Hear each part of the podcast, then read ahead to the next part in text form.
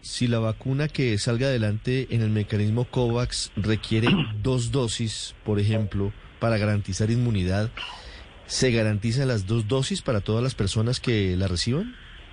Totalmente, la compra no es por dosis, la compra es por población, o sea, la, la adquisición, el contrato se hace por la compra de vacunas suficiente, independiente del número de dosis, para vacunar algo más de 10 millones de colombianos.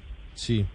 Sobre esto, ministro, la llegada sería de una sola, en una sola, eh, en un solo envío de los 10 millones de dosis o cómo sería la llegada de esas, de esas vacunas? No, no, por las características de la producción de vacunas es que prácticamente imposible que le puedan distribuir al mundo entero los 2 mil millones de dosis que está adquiriendo COVAX. Entonces va a hacerse de manera escalonada, de manera gradual, y lo que está previsto es que al menos se esté subiendo en una proporción inicial de un 3% y de allí en cantidades crecientes a lo largo del, del proceso. De manera que también es conveniente para el país no recibir todas las vacunas al tiempo, sino tenerlas, ir recibiendo de manera escalonada para poder evidentemente tener una distribución mucho más efectiva. Si una persona, ministro, ya tuvo coronavirus, pero está en la población de riesgo, ¿puede ser vacunada o la van a descartar?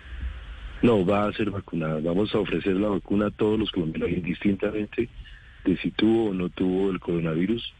Eh, claramente hay todavía unas, unas eh, incógnitas sobre el propio COVID, si la inmunidad es permanente, todo eso no se sabe todavía con la literatura científica, de acuerdo que de manera que, que la, se le va a ofrecer a toda la población.